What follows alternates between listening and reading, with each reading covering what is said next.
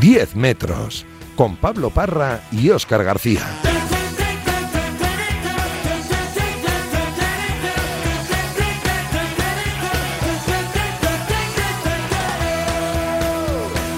¿Qué tal? Muy buenas, saludos y bienvenidos a estos 10 metros de Radio Marca, el 10 metros de la radio del deporte. Por delante una hora de fútbol sala para contarte todo lo que ha sucedido en una semana en la que hemos tenido Liga Nacional y en la que hemos tenido también Champions y en la que ya sabemos cuál va a ser la Final Four de una competición que veremos a ver dónde tiene su sede en, ese, en esos partidos decisivos. Hola Oscar García, ¿qué tal? Muy buenas. Hola, buenas. Si te parece, empezamos por el Barça, que fue la cara positiva de los dos conjuntos españoles. Eh, no sé un poco, ahora iremos metiendo un poco más la cuchara, pero no sé qué te pareció el Fútbol Club Barcelona. Es verdad que cumplió el objetivo y no sé qué sensaciones te dejó el conjunto de Jesús Velasco.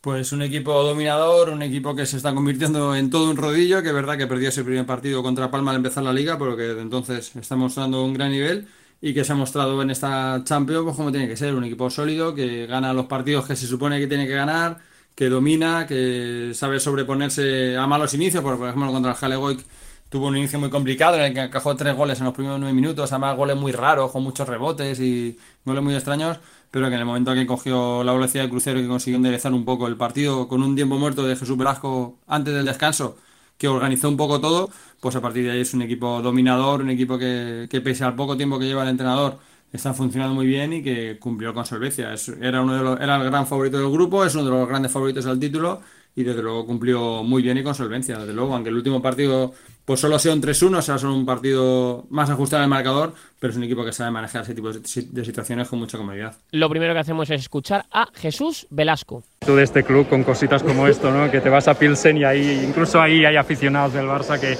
que hoy celebran con el equipo de fútbol sala que se agradece. en la Final Four. Se agradece, se agradece, porque cuando se callaba todo el mundo se les oía a ellos. O sea que bien, siempre, por supuesto, a ver, es una maravilla, ¿no? Tener gente detrás.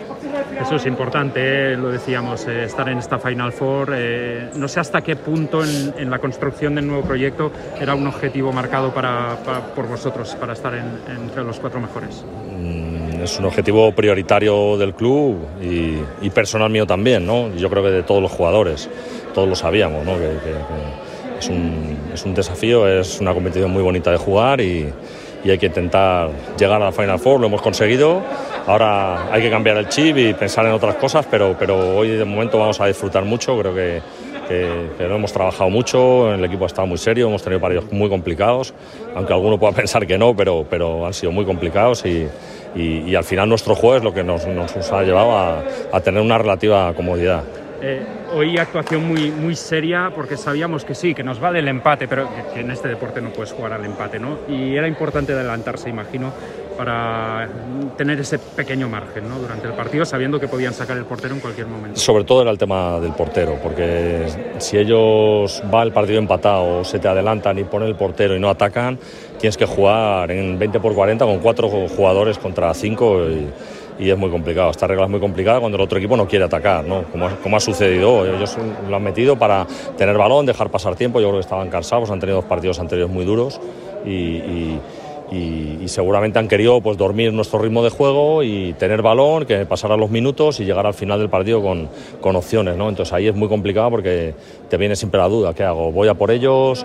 Eh, tengo dos goles de ventaja, pero si espero y en algún balón rebotado, en alguna jugada meter un gol, ya están ahí y a nosotros nos interesa un juego más, más rápido ¿no? del, que, del que ellos querían. Entonces mm, siempre pues te viene la duda y bueno, al final hemos decidido esperar. Yo creo que, que hemos hecho bien porque es un riesgo muy grande yendo ganando y ir a presionar a cinco jugadores.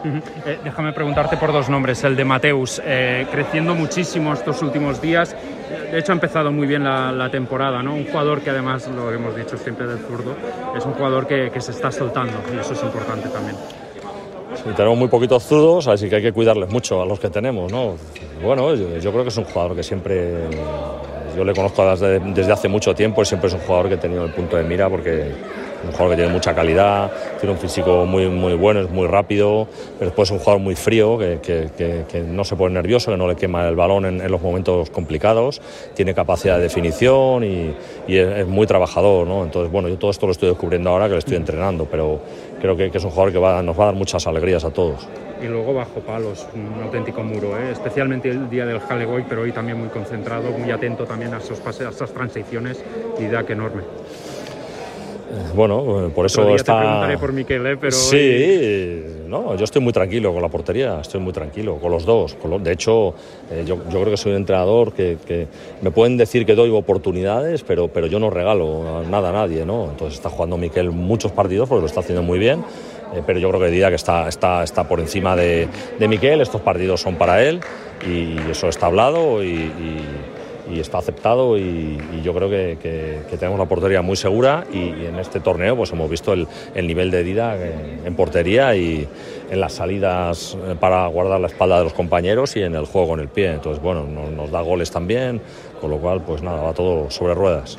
Jesús, gracias, enhorabuena y a seguir que viene Inter y, y Córdoba esta sí, semana. Por eso mañana empezamos a pensar en eso, hoy a pensar en, en la victoria, que, que, es una gran alegría. Las palabras de Jesús Velasco, Oscar, que aunque, como él siempre dice, su mejor año es el segundo porque ya tiene todo lo trabajado del primero, desde luego la sensación que da el equipo es muy, muy, muy, muy buena. Es verdad que algún momento de la temporada flaqueará un poco, como en esos instantes previos a ese eh, tiempo muerto al que tú te referías, pero es que al final, eh, no sé, no sé si poco menos que jugando de memoria, ni asimilado muy bien el juego de cuatro combinándolo con los pivos que tiene el Barça, da, da la sensación de ser un equipo muy, muy, muy, muy completo.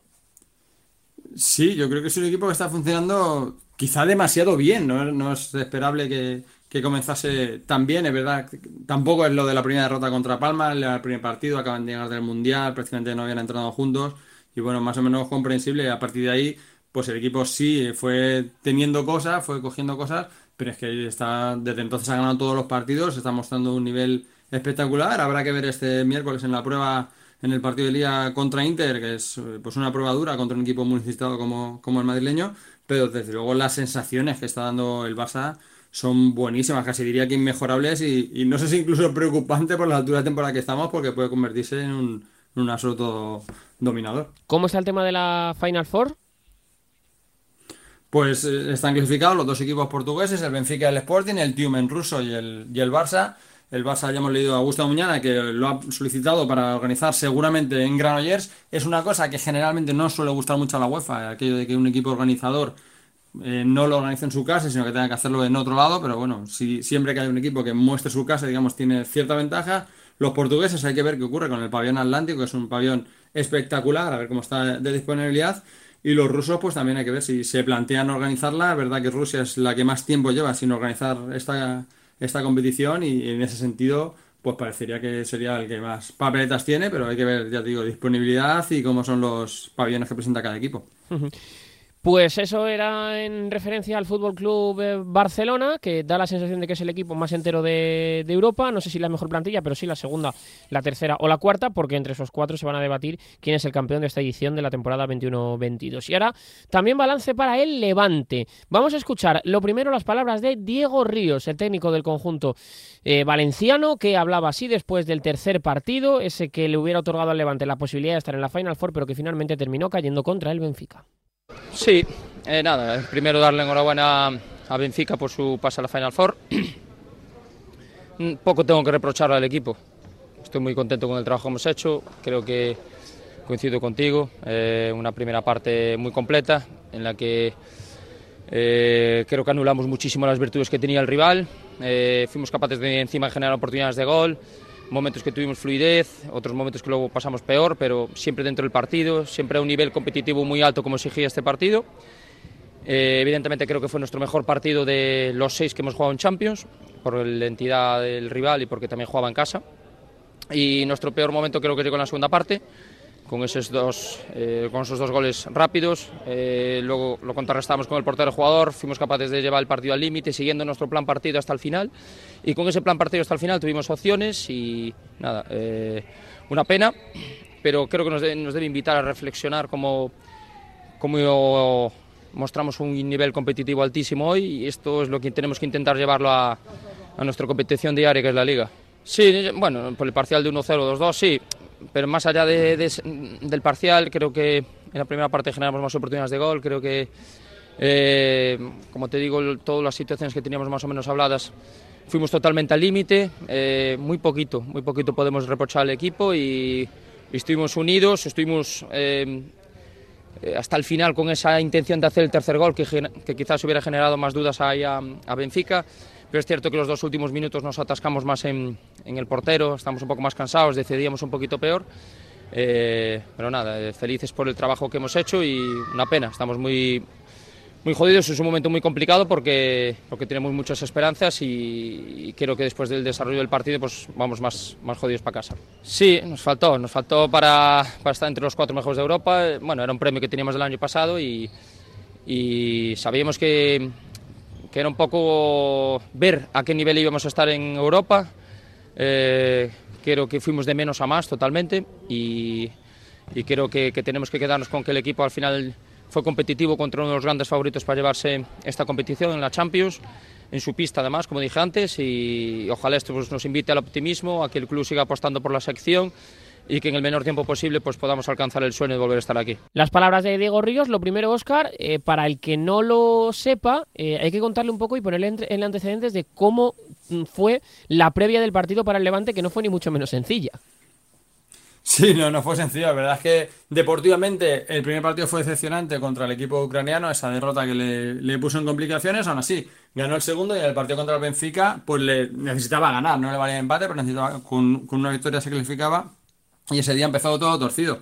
La organización que tenía que haber puesto en autobús, pues el partido era a las 9, pues eh, dos horas y media antes del partido. Ese autobús no llegó, tanto que al final los jugadores tuvieron que irse prácticamente por su cuenta, con furgonetas, con coches, pues eh, ir en pequeños grupos, llegar al pabellón, eso hizo que el partido comenzase con medio retraso, la verdad es que un, un error impropio de, este, de esta competición, de, de, de un club como el Benfica, de, de, esa supervisión de la UEFA, no sé exactamente quién es el culpable, pero desde luego es una chapuza importante, eh, pero bueno, aún así el equipo eh, pues se presentó a jugar el partido, un partido en el que tenía que haber ganado, que lo tuvo muy complicado, que se le puso 3-0 es verdad que es muy difícil ganar al Benfica en su casa y era, y era favorito, pero bueno, después de ese 3-0 consiguió meter dos goles, meterse en el partido y al final no logró el objetivo, pero bueno, un, en ese por lo menos acabó con una sensación dentro de que es una derrota, con una sensación más o menos positiva de poder competir contra un equipo como el Benfica que está llamado a, a cotas más altas. ¿Te parece un paso adelante para el Levante en su historia? Me parece una experiencia importante, verdad que yo creo que ha tenido algunos resultados algo decepcionantes, eh, esa goleada sufrida contra el Barça en la primera en la primera ronda y también ese empate contra el Vitenosa, que bielorruso, que es verdad que le servía para clasificarse, que al final el objetivo es clasificarse, pero es verdad que de los seis partidos solo ha ganado dos, eh, no es un balance muy, ha perdido tres, con lo cual no es un balance muy muy positivo, pero bueno, en cuanto a experiencia sí que le tiene que servir, sí que tiene que ver lo que es jugar con Europa. En Europa hablamos otro día con Diego Ríos, que la forma de jugar es muy distinta, que la forma de arbitrar, que, que hay que situarse en eso, yo creo que como experiencia está muy bien. En cuanto a resultados, no se puede decir que ha sido muy positivo, aunque bueno, aunque este, por lo menos este último resultado, ya te digo, que aunque haya sido una derrota, pues el, el, Levante ha competido con el Benfica y eso siempre es un paso adelante. Eh, yo quería preguntarte también, eh, ¿por qué crees tú, Oscar, que no ha terminado de competir el conjunto que dirige, que dirige Diego? Mi sensación es que le ha pesado, entre otras cosas, no reforzar todavía más la plantilla y que la inexperiencia de algunos jugadores en este tipo de competiciones es otro de los factores a tener muy, muy en cuenta. Yo creo que el equipo debería haber intentado elevar el nivel competitivo del, del curso anterior y no ser tan conservador en cuanto a la planificación. Claro, eh, al final hay que reforzar el equipo más, hay que dar un paso más adelante. Eh, ya lo vio en el, en el, playoff, que al final pues el nivel Barça es el nivel europeo, digamos, que estuvo a un, gran nivel y aún así no le dio, pero es que muy po, por muy poquito, por detalles, pero que, le faltaba ese pasito. Ese pasito reforzarse no lo dio y además se ha encontrado con un, un inicio de temporada con muchísimas lesiones, con el equipo muy, muy mermado y al final eso es difícil. Si a eso le añades la dificultad de jugar fuera de casa, de salir a Europa, del del tipo de juego que al final pues cualquiera en Europa te lo pone mucho más difícil, pues sí que es verdad que, le ha faltado ese, ese punto de experiencia y ese punto de, de, haber llegado con el equipo al completo. Yo creo que, que, bueno, ya te digo que como experiencia le tiene que servir mucho y sí que pues un, una nota a tomar de que cuando llega a Europa pues hay que dar un pasito adelante porque fuera es muy complicado. Eso en cuanto a la Champions de Fútbol Sala, donde estará en la fase final, en lo que son los últimos cuatro, tanto el Barça como el Sporting, como el Tumen, como por supuesto el Benfica. Veremos a ver dónde es y veremos a ver cómo llegan los diferentes conjuntos eh, a, esos últimos partidos y al momento decisivo. Y ahora también vamos a hablar de dos conjuntos de la Liga Nacional de Fútbol Sala. Por un lado, un equipo que había empezado muy mal, como es el caso de Movistar Inter, que vamos a escuchar las reflexiones de Eric Martel de Nakata después de la victoria de este pasado fin de semana. Pues la verdad que bastante bien. Eh, el otro día ya en, Almería tuvimos buenas sensaciones y, era muy importante ganar hoy porque necesitamos los puntos y, ya para mirar para arriba otra vez. Ha sido una actuación muy buena de todo el equipo durante los 40 minutos. Sí, sí, la verdad que sí. Cada uno ha cogido su rol. Eh, creo que, que hay que darlo todo desde el primer minuto al último y el objetivo ahora mismo es estar en lo más alto y, meternos en la copa. Las palabras de Eric Martel de Nakata, escuchamos también a Tino Pérez, entrenador del conjunto interista. Por nuestro adversario, por Urela, felicitarlo porque los dos estamos en una situación tensa y lo cierto es que eh, así se nota esa ansiedad ¿no? en ambos equipos. Ambos también con circunstancias de falta de jugadores, creo que muy, muy similar en, en todo, ¿no? cierto paralelismo. Eh, bueno, creo que la primera parte ha estado un poco más igualada. Eh, hemos podido ampliar el resultado, aunque hemos metido ese primer gol eh, circunstancial, entre comillas, un poco del rechace. Pero bueno, creo que la segunda parte es mucho mejor, que hemos tenido ocasiones, así que por eso, sobre todo por, por aguantar y la paciencia del equipo, quiero felicitar a mi equipo, porque durante los 40 minutos y sobre todo durante ese tiempo que hemos sido 1-0, que la situación bueno, pues hay que buscar un equilibrio entre el riesgo y no conceder al rival demasiado. Hemos estado bien en ataque y también bien en, defensa, bastante disciplinados. Así que luego la segunda parte, evidentemente, esa presión se ha ido notando y bueno, hemos recuperado más balones, hemos tenido más ocasiones de robo, eh, incluso tenían más pérdidas, hemos robado, eh, hemos salido a la contra, que en la primera parte ha habido menos contragolpes. Eh, nuestra primera línea ha estado bastante mejor, cerrando esa línea de pase y ellos llegaban con más problemas, ¿no? nos daban el balón más, más frecuentemente. Aún así, lógicamente, alguna ocasión han tenido para poder empatar el partido. Creo que el segundo gol ya les ha, les ha dejado un poco más fríos.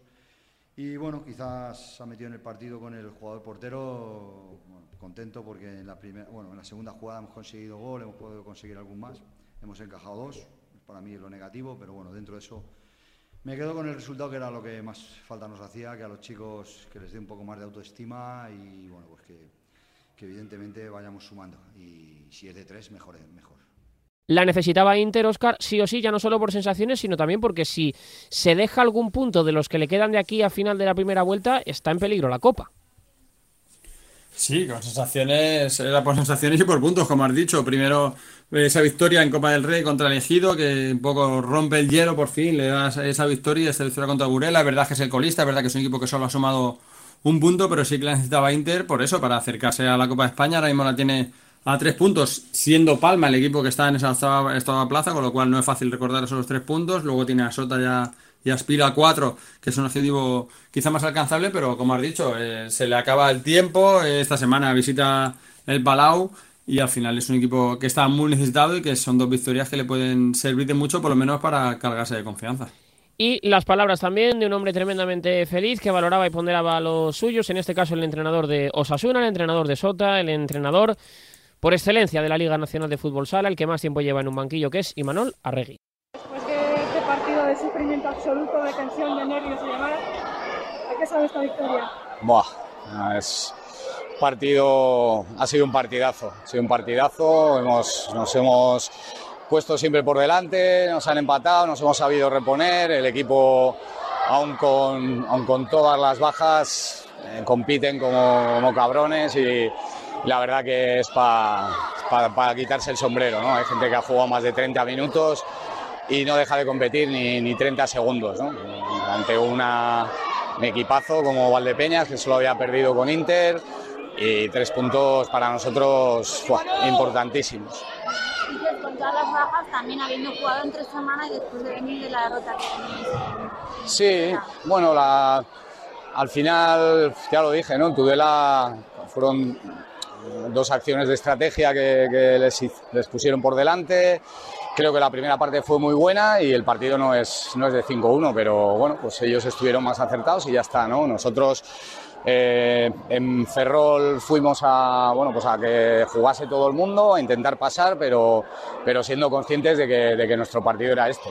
Eh, conseguimos ganar que, y que los chavales jugasen. Debutó Miguel con 16 años, que, que fue muy bonito. Y, y bueno, yo, Sunino, John también jugaron bastantes minutos y bueno, y los aprovecharon. Y hoy eh, los ratos que han estado han sabido competir. ¿no? John ha hecho una rotación al final muy, muy buena y, y bueno, todo, todo el equipo, ¿no? Todo el equipo, la verdad que muy bien y, y no, no, se puede destacar a nadie por encima de, de los demás porque ha sido una, una victoria de, del colectivo. ¿Le hacía falta al equipo una victoria así, un partido así? Sí, bueno, el equipo está jugando muy bien. Es una pena eh, que, que, hayamos tenido tan mala suerte con, con las lesiones porque el equipo estaba increíble, ¿no? y sigue estando. Lo que pasa que, bueno, pues vamos más justos y hay gente que, que se tiene que morir en cada partido. Y los chavales pues están asumiendo un rol que, a priori no era para ellos, pero bueno, eh, lo están haciendo bien. Las palabras de Imanol Arregui, entrenador de Osasuna, entrenador de Sota, que ha hecho este fin de semana, pues yo creo que una de las grandes actuaciones, como así lo reconocíamos en el Quinteto Marca y, y Radio Marca. Y ahora, Oscar, también tiempo para hablar de un eh, hombre de la cantera madrileña, un hombre que también probó suerte en Burela y que este fin de semana ha hecho una gran actuación con Manzanares. Sí, que por fin el equipo manchego, después de, de, un arranque en el que le costaba, verdad que sacó eh, empates meritorios, pero le costaba conseguir esa primera victoria, pues al final la ha conseguido, ha conseguido respirar, dar una alegría a su afición y salir de los puestos de descenso por primera vez en la temporada y bueno, pues eh, tomar un poquito de aire en este debut en la categoría. Hablamos de Antoñito. Hola Antoñito, ¿cómo estás? Muy buenas noches. Hola, muy buenas, ¿qué tal? Y enhorabuena lo primero por el partido del fin de semana, por la victoria y por tu actuación individual. Muchas gracias, sí, la verdad que contento, contento sobre todo por, por los tres puntos, la primera victoria en, en primera del Manzanares y nada, pues eso, lo que te digo, muy contento y así intentando sacar más puntos.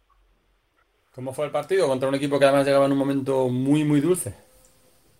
Pues la verdad que sabíamos que iba a ser un partido muy, muy complicado tácticamente porque los equipos de, de Pato pues tácticamente están trabajadísimos y la exigencia va a ser máxima, así que lo preparamos muy bien, la verdad, el partido. Eh, sabíamos lo que teníamos que hacer en cada momento y la verdad que estuvimos estuvimos muy bien, estuvimos muy acertados. Es verdad que otros partidos no hemos tenido tanta suerte de cara a gol, pero bueno, este, mira, por ejemplo, yo pude meter dos, que normalmente no suelo ser muy goleador, así que mira, pues lo que te digo, eh, lo trabajamos mucho y fue, fue merecido, yo creo. ¿Necesitabais ya esto, Antoñito? Sí, sobre todo mentalmente ya nos estaba pesando mucho el, hacer buenos partidos y no, no sacar resultados. El día de Córdoba creo que igual merecimos a lo mejor también haber ganado y al final te vas con un empate que no sabía bien. El día de Levante también hicimos un buen partido y igual te vas con la derrota y la verdad que esto mentalmente no nos ha venido muy bien, la verdad. Sí, empezaba a ser peligroso eso, es decir, tenemos sensaciones buenas, sacamos un empate contra el Inter remontando, eh, pues empatamos con Córdoba, que es un equipo que, sube, al Levante le tenemos cerca, pero el que no llega a la victoria empezaba a preocupar, a decir, uff, es que a lo mejor estas sensaciones buenas se pierden y siguen sin llegar resultados. A ver, más que preocupar era pues eso, la sensación de, de, de, analizar los partidos y decir, joder, la verdad es que estamos jugando bastante bien, estamos estando en el resultado, pero al final no damos ese pasito, ¿sabes? Para ganar, así que, pero es lo que te digo, al final este fin de semana se ha dado y es como quitarte un poco una losa de encima y ahora esperemos pues que sigan los resultados a, a, favor nuestra porque ahora tenemos un calendario bastante complicado. Pero lo que te digo vamos a trabajar para ello como hemos hecho hasta ahora y, seguir con esta a ver si podemos conseguir con la dinámica. Eh, ¿cómo es día a día Antoñito el ver que las cosas no salen? porque no debe ser fácil tampoco el, el seguir trabajando como tú dices eh, con los resultados negativos que os venían llegando bueno, también es verdad que nosotros éramos el equipo recién ascendido y sabíamos dónde, dónde íbamos a estar, ¿sabes? Y es verdad que es diferente a otros clubes a lo mejor que nos esperan estar abajo en la clasificación. Nosotros más o menos lo esperábamos y sabíamos que mentalmente teníamos que estar preparados para tener rachas malas o rachas en las que podemos jugar bien y no ganar, como nos ha pasado hasta ahora. Así que es verdad que mentalmente estábamos muy preparados para eso. Eh, nos han preparado mucho desde el principio de temporada, sabiendo que éramos pues un poco la cenicienta del, de la liga y tal y la verdad que mentalmente yo veo el equipo muy muy preparado y poco a poco verdad que se van viendo mejores resultados y mira este fin de semana ha sido uno de ellos. Han tenido que insistir Juan Lu que además es muy didáctico para esas cosas ha tenido que insistir mucho en eso en el paciencia. Paciencia no ganamos pero hay, hay otros que tampoco al final la diferencia es muy poca de hecho se ve que no solo habéis salido de descenso sino que por ejemplo lo habéis pasado al Betis que, que esto es muy largo y que no hay que volverse nervioso pronto. No hay que ponerse nervioso Sí, pronto. Eso es lo primero que nos dijo nada más llegar de la pretemporada, que, que tuviésemos paciencia, que éramos un equipo pues que subía de segunda a primera, recién estructurado, con muchos jugadores nuevos y que poco a poco irá- íbamos a ir cogiendo por los conceptos, sobre todo los nuevos y, y sobre todo que no nos desesperásemos, porque es verdad que al final lo que te digo, somos un equipo que sabíamos dónde íbamos a estar y sabíamos que íbamos a pelear por, por la permanencia. Y es verdad que no es lo mismo saber que a lo mejor tienes unos objetivos como meterte en playoff y estar abajo que nosotros tener el objetivo pues eso de estar abajo intentar ir subiendo poco a poco pelear todos los partidos. Y es verdad que hemos trabajado mentalmente hemos trabajado mucho para eso y bueno sobre todo pues se está viendo ahora mismo que, que es verdad que estamos dando un salto de calidad ¿Llegas a, a dudar de ti mismo, Antoñito? ¿O ¿Llegáis a dudar de vosotros, de vosotros mismos cuando las cosas no terminan de, de ir bien? eh, a- al final siempre pues te sale la duda en la cabeza de hostia estamos compitiendo estamos compitiendo y no conseguimos resultados pero es verdad que viendo el trabajo que hacemos semana a semana viendo cómo poco a poco el equipo va dando un salto cada semana las dudas se van quitando. Y es verdad que este fin de semana el, haber ganado en casa y haber sacado los, tres puntos es como que te da un, alza te da una motivación extra de saber que las cosas se están haciendo bien. Así que es verdad que eso poco a poco se va viendo. Además era una semana complicada porque venía de- después de, lo la expulsión de Daniel y esa sanción de tres partidos que al final eh, pues le quitaron dos menos mal porque por lo que se ven las imágenes de luego no era merecedora de eso. Eh, eliminados en Copa era un partido que a lo mejor si, si perdíais sí que podía marcar mucho y es una victoria siempre son balsámicas pero esta aún más Sí, sobre todo, pues nosotros, eh, lo hemos hablado muchas veces, tenemos que hacernos fuertes en casa, porque es verdad que nosotros con nuestra afición es un campo complicado, le vamos a poner complicado a todo el mundo. Bueno, ya lo ha visto Inter, ya lo ha comprobado Córdoba, ¿sabes? Es verdad que tenemos que aprovechar eso, eh, intentar rascar todo lo que podamos fuera de casa y en casa hacernos muy fuertes. Así que, pues lo que te digo, ahora mismo el equipo, pues psicológicamente los tres puntos nos han dado pues muchas alas. ¿Qué está suponiendo también para ti, Antoñito, tener una nueva oportunidad de, de hacerlo bien en la Liga Nacional de, de Fútbol Sala después de un tiempo fuera? Pues la verdad que con pues la misma ilusión o incluso más que, que cuando debutaba. Eh, para mí es como una segunda oportunidad volver a, a primera división al máximo nivel y, y lo estoy aprovechando al máximo. Estoy intentando pues aprender cada día, siempre siempre se puede aprender más y sobre todo pues pues teniendo un eh, un objetivo tan tan difícil y tan bonito como es la permanencia en primera que yo creo que al final es más complicado el, el, el reto que tenemos nosotros que por ejemplo un equipo que está hecho como para jugar playoff para estar arriba y para mí es un reto muy bonito yo lo afronto pues eso cada partido pues como si fuese una final la verdad ¿Y cómo se siente ahora Antoñito como jugador después de, una trayectoria como esta? Yo recuerdo el, el jugador de esa Copa de Juvenil de, de Cuenca, que pues, es pues, un equipo muy descarado, muy atrevido, muy fuera de las normas incluso muchas veces en cuanto a, a esa alegría, esa individualidad. Eh, ¿Cómo es Antoñito ahora?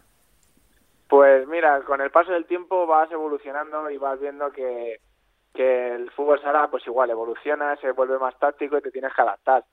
Y es adaptarte, es como todo en la vida, es ir adaptándote a, a cómo es el estilo de juego, a lo que desea el entrenador, a lo que desea el equipo y, y adaptarse al equipo. Yo siempre me considero un jugador de equipo e intento ayudar todo lo que puedo a mis compañeros y intento ser todo lo correcto que puedo y tácticamente e individualmente, así que bueno, lo que te digo, intento adaptarme y, es lo que lo que estoy intentando hacer hasta el momento. ¿En qué ha cambiado el Antoñito ese del que hablaba Oscar, eh, descarado, joven, al de ahora? Porque yo te recuerdo muchas veces, Antoñito, también cuando jugabas en Burela con, con Daniel Ibáñez, que tenías eh, mucho arrojo a la hora de jugarte pelotas de último. No sé si ahora eres un poco más consciente de lo que eso entraña, si con el paso del tiempo ya uno acaba eligiendo mejor dónde regatear o dónde no regatear. ¿En qué ha cambiado el fútbol sala, Antoñito, con respecto a, esos primeros años en la Liga Nacional de Fútbol Sala? Pues eh, tal cual como lo has dicho tú, la verdad es, vas siendo más consciente de cuando eres más joven es como que tienes menos que perder, tienes más, sabes, eres un poco más alocado y con el paso del tiempo te vas dando cuenta de que, pues lo que te digo, el fútbol sala evoluciona y tienes que saber en qué momentos te puede jugar un balón, en qué momentos no, en qué momentos eh, hay que pegar un pelotazo porque el, otro equipo está presionando bien y, y hay veces pues, que no vas a salir regateando porque te la pueden quitar de último y puede ser un gol en contra y te puedes, pues, puedes perder los tres puntos. Así que lo que te digo es, es, es verdad que evolucionar, ver lo que necesita el equipo en cada momento y, y dar lo, lo que tú tienes al equipo. Y personalmente salir fuera a jugar, a ver otras ligas, otras culturas. Pues la verdad que te enriquece mucho, sobre todo a nivel de ver otro tipo de fútbol sala que se juega. Por ejemplo, he tenido la suerte de poder estar en Italia, de jugar en, primera y en segunda de Italia y he visto el, salto que hay es, diferente, es un fútbol sala totalmente diferente, es bastante más físico, es menos táctico y aprendes, igual lo que te digo, al final de todo se aprende y de las cosas buenas y malas y pues mira, de ese de esa experiencia que tuve me llevé a ser un poquito más fuerte, de intentar cuidarme más físicamente e intentar ganar algo más de volumen, porque allí es verdad que llegué, pues eso, delgadito, finito y, lo pasé bastante mal, pero bueno, la verdad que eso me enseñó a, pues, intentar cuidarme y intentar, lo que te digo, evolucionar un poco más. eh, un par de ellas eh, más, Antoñito. La primera, eh, me gustaría preguntarte eh, por el hecho de la liga este año, porque como has dicho, hay mucha igualdad entre los equipos de abajo, mucha igualdad entre los equipos que hay en la zona de, de playoff. ¿Es un poco la seña de identidad, la igualdad que tenéis en la Liga Nacional de Fútbol Sala? Pues sí, mira, justo lo dijo el míster este fin de semana en la rueda de prensa, que es de los años que más igualdad te estoy viendo en, la primera división. Está, es cualquier equipo te puede, le puede ganar a cualquier equipo. Cada equipo se hace muy fuerte en su casa. Yo que sé, por, por ejemplo, Córdoba en su casa es muy complicado de ganar. Eh, Rivera Navarra igual es un equipo súper complicado en su casa y es verdad que está muy igualada la, la competición. Por eso nosotros eso tenemos que intentar en casa pues darlo todo eh, fuera también pero en casa con nuestra afición es verdad que al final nos dan ese puntito que es que te ayuda un montón y este fin de semana pues ha notado un, una burrada. Y la última por mi parte, y ahora le dejo a Oscar que, remate, tiene que ver con el Real Betis. Eh, es un equipo que en principio debería estar diseñado para pelear por cosas más altas.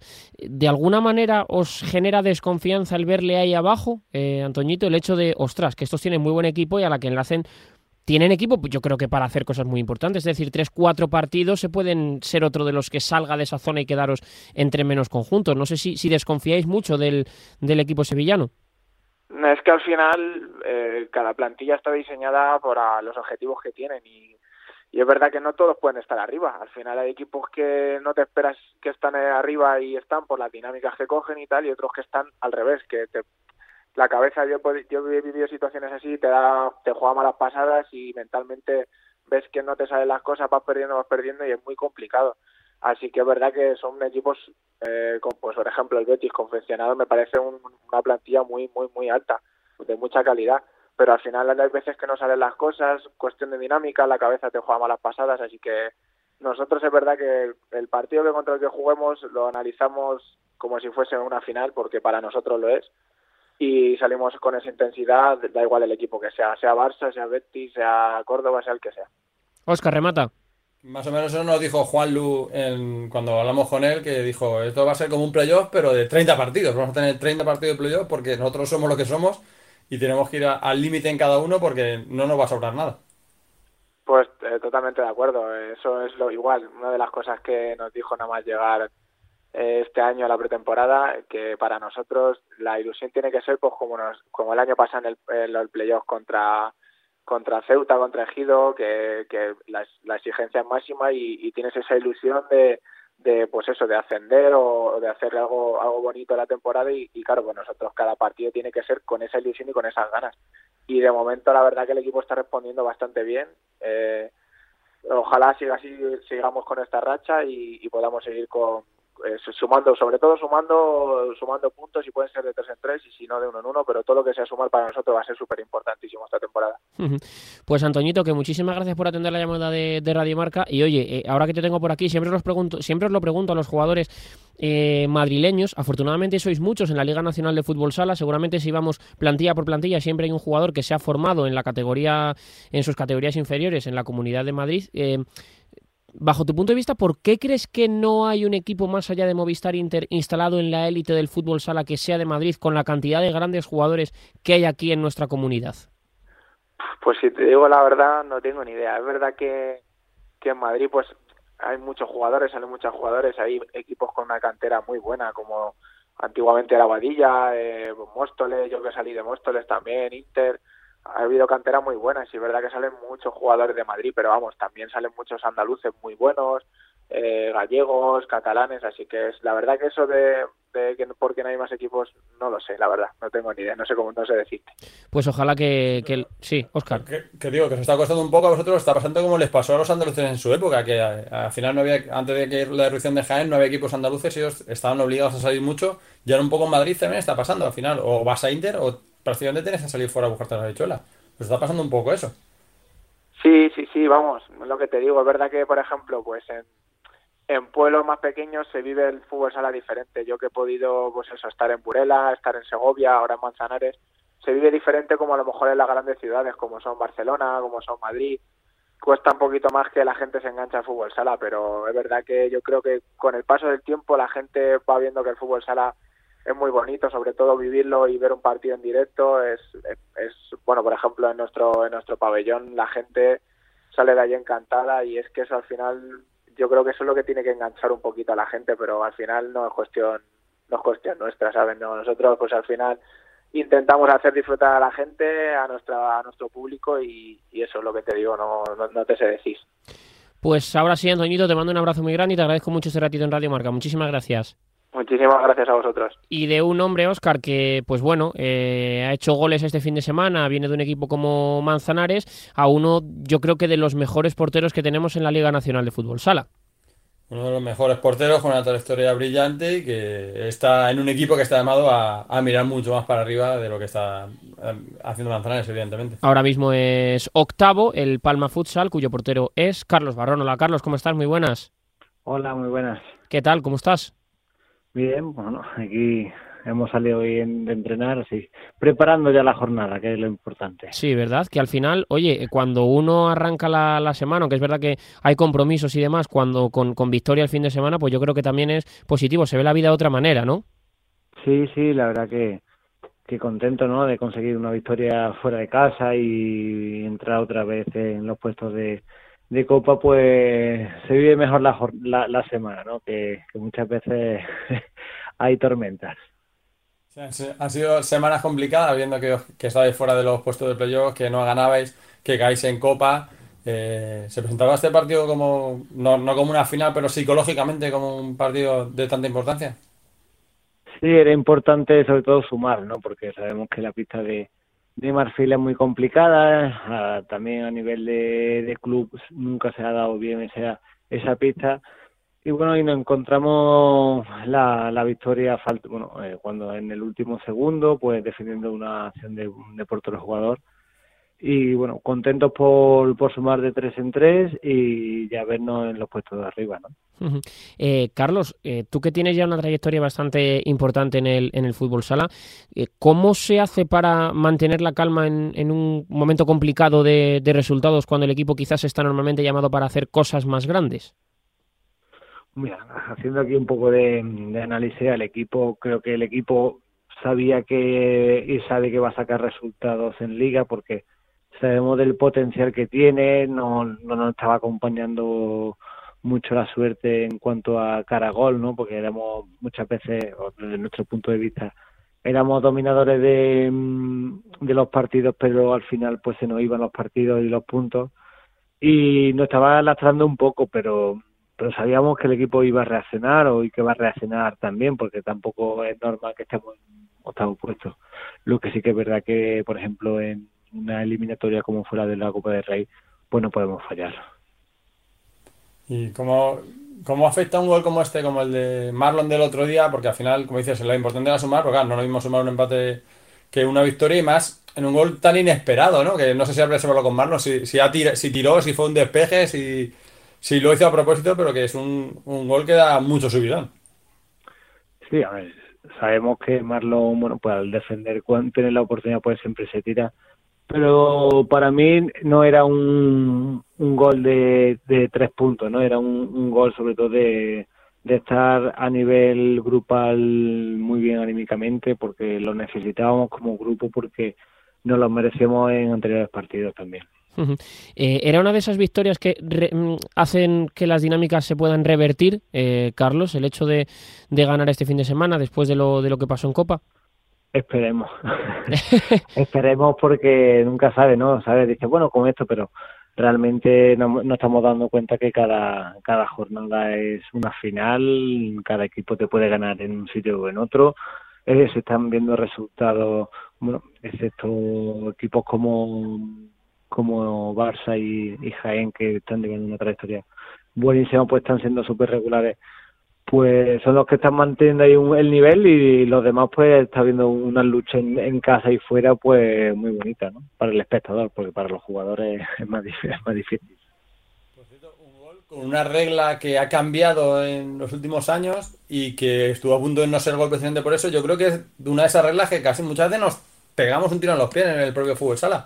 Porque antes, digamos que un tiro que iba a puertas y sonaba la bocina por el camino, pues valía el tiro. Ahora no, ahora tiene que entrar el balón entra, entra justo, prácticamente un poquito antes de la bocina, pero a veces parece que hay reglas que las hacemos contra el propio deporte, ¿no? Porque si ese gol, si ese remate de Marlon dentro del tiempo, porque tienen que recorrer todo el campo, acaba entrando y no vale, sería un poco extraño, ¿no? Pero, o sea, esa norma parece que va un poco contra la lógica.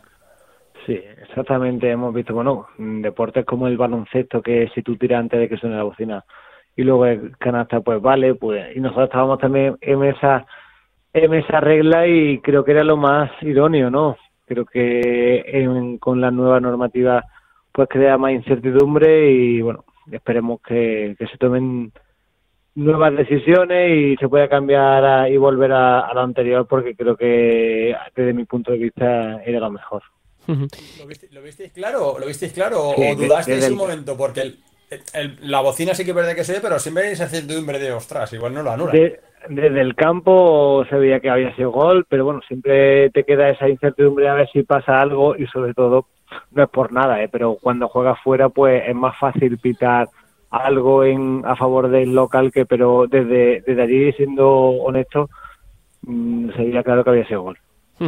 Em, Carlos, cuando van pasando los, años, evidentemente uno aprende muchísimas cosas y aprende eh, determinados contextos y determinadas situaciones. A mí me gustaría preguntarte por la evolución de Palma, porque seguramente hace unos años que Palma estuviese octavo era algo muy, muy, muy, muy bueno, muy, muy, muy positivo y a día de hoy estamos hablando de que Palma siendo octavo no le vale. No sé un poco cómo has vivido tú también esa transformación de objetivos. Bueno, ahora realmente el equipo se plantea ir sumando puntos para cumplir los objetivos, que el objetivo es, eh, por ejemplo, en Copa de España, eh, estar entre los ocho primeros, playoffs, sobre todo en los playoffs, estar lo más arriba posible para, para tener factor cancha, y lo de la Copa R, que de hecho que había sido una ocasión un fiasco para nosotros a nivel global, ¿no? Pero el Palma, bueno, pues hemos tenido muy mala suerte porque estamos arrastrando muchas lesiones después de haber hecho una muy buena pretemporada y sabíamos que tenemos mucho potencial. Hay determinados jugadores pues que no es normal que estén con tan pocos goles y, fíjate que estamos nosotros, somos creo que el equipo menos goleado, entonces si nos está, nos está costando sacar los partidos más por, por porque no estamos siendo totalmente pues tener la, suerte de meter goles, ¿no? Porque creo que estamos eh, haciendo muchas ocasiones y, no estamos metiendo. Y se está, se nota ya la, la, obligación, porque al final siempre conseguir algo es, es una ilusión, es el, el la gente, pues se va notando que esa ilusión que a se convirtiendo más en, en obligación de, de por fin romper ese techo y poder, poder ganar un título. Bueno, nuestra obligación es disputar todos los títulos, como te he dicho, entrar en Copa, entrar en Playoff y, y ya, bueno, este año tenemos la suerte de jugar la Supercopa. Bueno, pues estamos cerca, ahora estamos eso en la Supercopa, estamos en unas semifinales, mm, luego en la Copa, bueno, pues si, si va todo bien, pues podemos pelearla pero bueno, el equipo confía en que el trabajo nos puede dar ese fruto de llegar a las finales y ganarla, pero que tenemos que ir paso a paso porque porque es muy difícil, hay mucha competencia con otros equipos y, y el equipo realmente está capacitado. Lo que sí que sabemos que el equipo está capacitado para ganar cualquier cosa. eh, Carlos, te quería preguntar también por, por un factor, porque evidentemente dentro de todo este periodo que hemos vivido con, con Palma, un hombre muy importante ha sido Vadillo. Eh, ahora que ya ha pasado el tiempo, ¿tú cómo recuerdas el tránsito de, de Antonio desde, desde la pista al banquillo tan rápido? Es decir, ahora que lo, que lo ves con perspectiva, porque a lo mejor en el momento no sé si no lo pensabas tanto, si no sé, pero ¿cómo, cómo tienes ese recuerdo? Bueno, eh, yo recuerdo al Antonio jugador que, que ya mandaba en la pista, ¿no? Que, que le encantaba esto y que todo el mundo, si, si tenía que poner a algún jugador que iba a ser entrenador, todo íbamos a poner a Antonio. Creo que se lo ha trabajado bien, que, que ha tenido una evolución y una progresión enorme y muy buena. Y nosotros realmente, los jugadores que estamos actualmente, confiamos muchísimo en Antonio, ¿no? El trabajo que se hace en el día a día pues magnífico, sabemos que nos va a dar fruto en un futuro y, y, y que nos puede dar ahora. Y, ahí estamos. Yo creo que, que, Antonio como jugador siempre ha sido un, muy bueno, ¿no? Un cierre bastante destacado en, en todos los años y, y ahora uno pues está haciendo su nombre como entrenador y, y, nosotros intentando ayudar a él porque mm, si él lo hace bien creo que nosotros lo estaremos haciendo bien. Y se ha notado mucho cambio en el día a día en el trabajo, porque parece que con los fichajes el equipo que no es un equipo fuerte defensivamente, eh, muy, muy mirando hacia atrás, digamos, eh, parece que con los fichajes de este año ha mirado, ha buscado tener más caudal ofensivo, aunque como has dicho tú, eh, de los nueve primeros son los menos voladores. ¿Ha cambiado algo en el trabajo, en el día a día, para cambiar un poco la filosofía de juego? Sí, estamos, la verdad que, que el equipo, bueno, hace un cambio totalmente diferente, ¿no? Se van jugadores de, de un plantel más defensivo a, y, y, se traen más ofensivos. Pero bueno, los resultados se están viendo que, que seguimos encajando poco, pero tampoco estamos haciendo más goles.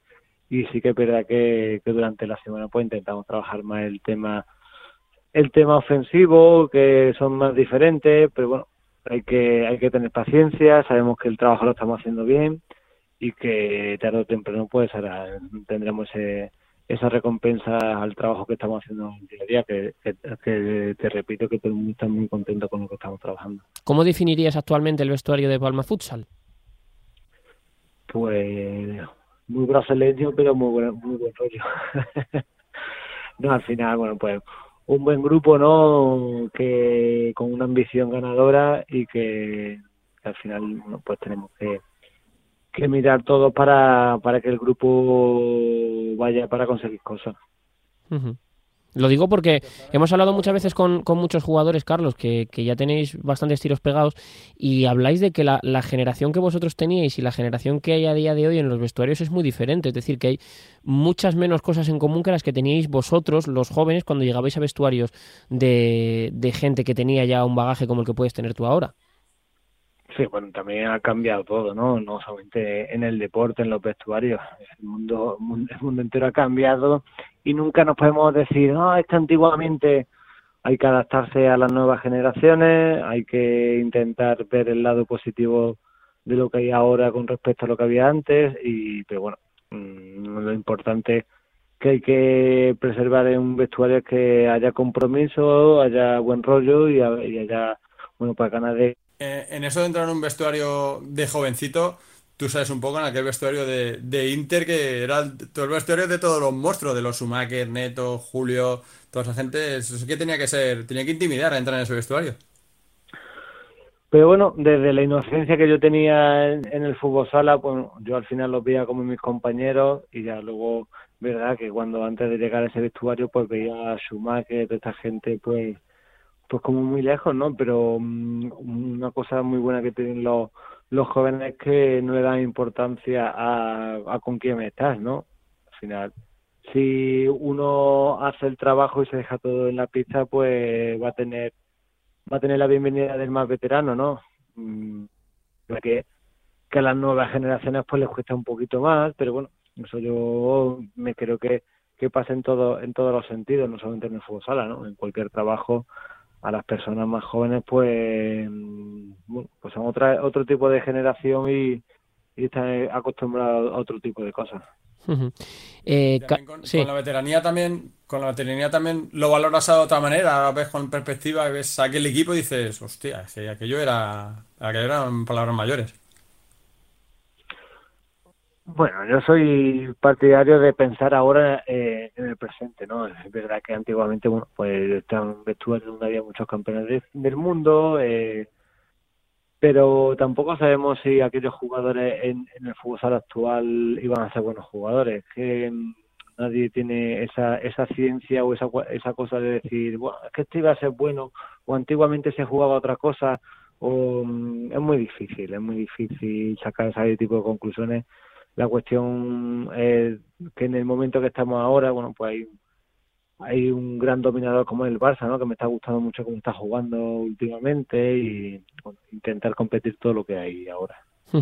Y a mí me queda dos, dos cuestiones que hacerte. La primera de ellas, em, ya que estamos hablando de aquellos tiempos, ¿en qué ha cambiado el fútbol sala de entonces al de ahora? Yo creo que, mm, actualmente pues se estudia mucho más, se trabaja más el, aspecto físico y, y es un fútbol sala mucho más, bueno, pues más físico en ese sentido, ¿no? Eh, no creo yo que tampoco que haya jugadores que hayan bajado el aspecto técnico, ¿no? Porque nos encontramos con fuera de serie en, en el fútbol actual que, que también son buenísimos técnicamente y que podrían jugar en el fútbol antiguo, incluso que ahora alguno táctico sea, sea el cerebro de aquel fútbol sala. La cuestión es disfrutar del fútbol sala que tenemos, que, que aunque sea diferente, porque también se ha cambiado y se ha estudiado mucho y es mucho más profesional que cuando es más profesional la gente se lo toma más en serio pues eso evoluciona el fútbol sala y, yo creo que mientras los espectadores disfruten que cada fin de semana vivan por el fútbol sala porque yo tengo que decir que aquí la gente disfruta muchísimo del fútbol sala en Palma y nunca recuerdan del fútbol sala antiguo. Ellos están disfrutando del de ahora y para ellos la referencia que tienen es el de ahora no el de hace y con, eso que hablábamos de, Inter y, viendo un poco ya, haciendo también eh, balance de, tu carrera, aunque todavía te queden muchos años por, por delante, ojalá que, así sea, pero ¿se te puede quedar un poco la espinita, Carlos, de no haber podido triunfar en uno de los, de los grandes? Bueno, pues eh, es verdad que, que cuando me fui a Madrid a estudiar eh, me ficha Inter y bueno, coqueteé con el el Pozo, también luego hubo muchas cosas que iba el Barça y bueno, estaba, la verdad que he estado cerca, pero nunca he tenido esa oportunidad y mm, bueno, tampoco es porque lo he valido o que sea, yo, mi intención es siempre hacer lo mejor posible, pero sí que me hubiera gustado pues disputar mm, continuamente títulos con un equipo como son los tres grandes, ¿no? El Pozo, Barça o Inter, que son los tres que están continuamente peleando esos títulos, pues pues sí que me gustaría como como deportista y profesional de este deporte. Yo quería hacerte una pregunta casi más social que deportiva, porque leíamos este fin de semana un reportaje en primera plana de la NBA de enganchados al móvil, de que se habla que a los jugadores se les prohíbe usarlo en el, en el banquillo, que me parece algo tremendo que se tenga que prohibir eso, vamos, que, que en el descanso están consultando. Eh, yo recuerdo de imagen tuya en Europeo de Eslovenia con Jesús Herrero tomando café en el hall muchos días, charlando tranquilamente. ¿Tú ves que esas relaciones, esas relaciones interpersonales con las tecnologías van cambiando, que cada vez eh, se entra al vestuario que uno mira más al móvil o manda mensaje a quien sea o pone redes sociales o llama a la novia o a la mujer. ¿Notas que eso sí que, sí que va cambiando, que es un tema social, no solo, no solo deportivo?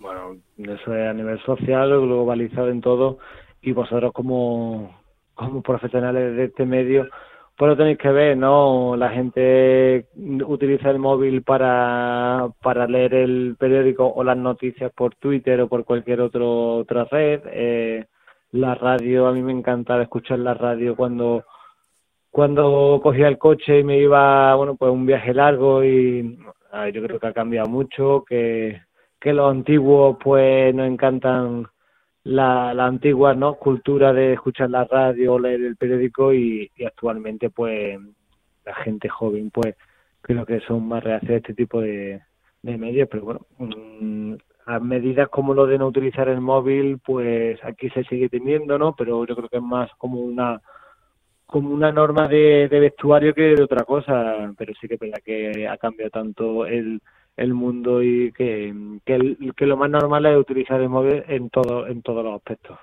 Pues tienes toda la razón del mundo, Carlos. Y es una realidad que es una pena el hecho de que las relaciones interpersonales se pierdan en favor de, de en ocasiones los hábitos, ¿no? Que lo de tomar café con el equipo, lo del desayuno juntos, lo de las bromas y demás, pues eh, yo creo que son partes fundamentales y que los que hemos jugado al fútbol y al fútbol sala, lo que más echamos de menos es eso de los vestuarios, yo casi más que el jugar propiamente dicho. Así que lo dicho, que te mandamos un abrazo muy fuerte, que gracias como siempre por atender la llamada de, Radio Marga, que ya te hemos hecho unas cuantas entrevistas en este 10 metros de, la radio del deporte y que ojalá sean muchas más con buenos momentos y buenas situaciones y circunstancias. Un abrazo muy fuerte y muchísimas gracias. Muchas gracias y un abrazo fuerte a los dos. Y nosotros que encaramos ya la recta final del 10 metros de Radio Marca.